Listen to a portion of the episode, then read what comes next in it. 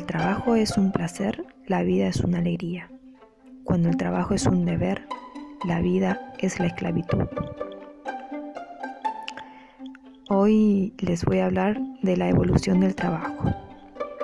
Sin duda alguna, la evolución del trabajo es un concepto que está presente a lo largo de la historia, adaptándose a las necesidades sociales y herramientas tecnológicas del momento, configurando así para cada época una comprensión sobre lo que representa el trabajo en la vida de la persona y cómo éste se interrelaciona con las mismas afectando a todos los ámbitos personales, más allá de limitarse a un sentido puramente laboral. La evolución del trabajo ha sido simultánea a la evolución de la humanidad y el desarrollo tecnológico.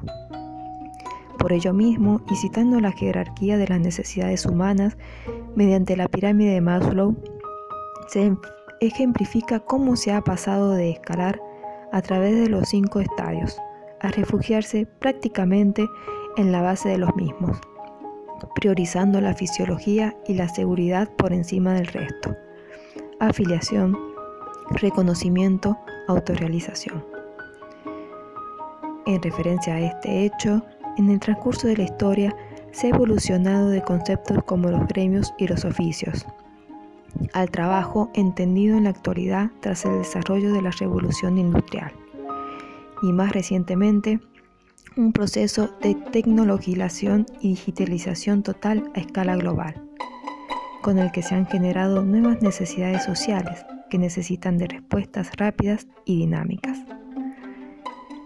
A modo de reflexión y prestando atención al cambio sustancial en la sociedad en que estamos viviendo, debemos reencontrar ese trabajo como oficio, como identidad constituyente de nosotros mismos y que sirva como propósito y proyecto de vida.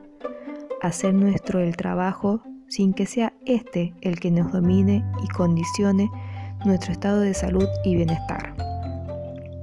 Por otro lado, destacar la continua evolución tecnológica y digitalización en un mundo globalizado donde es necesaria una continua readaptación para no quedarse fuera del tablero de juego y poder aprovechar con cautela y conocimiento las nuevas herramientas que se nos brindan, para así desarrollar nuestros trabajos de forma más óptima, productiva y potencialmente segura.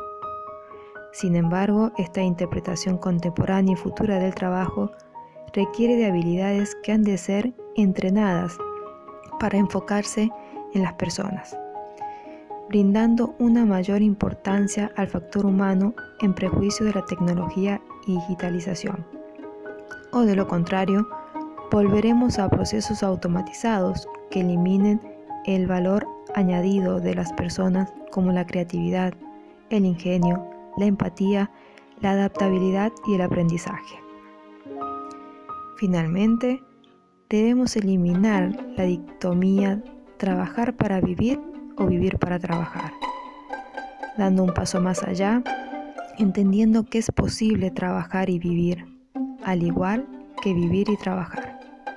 No son conceptos incompatibles, sino acciones sinérgicas, acorde al modelo de vida presente.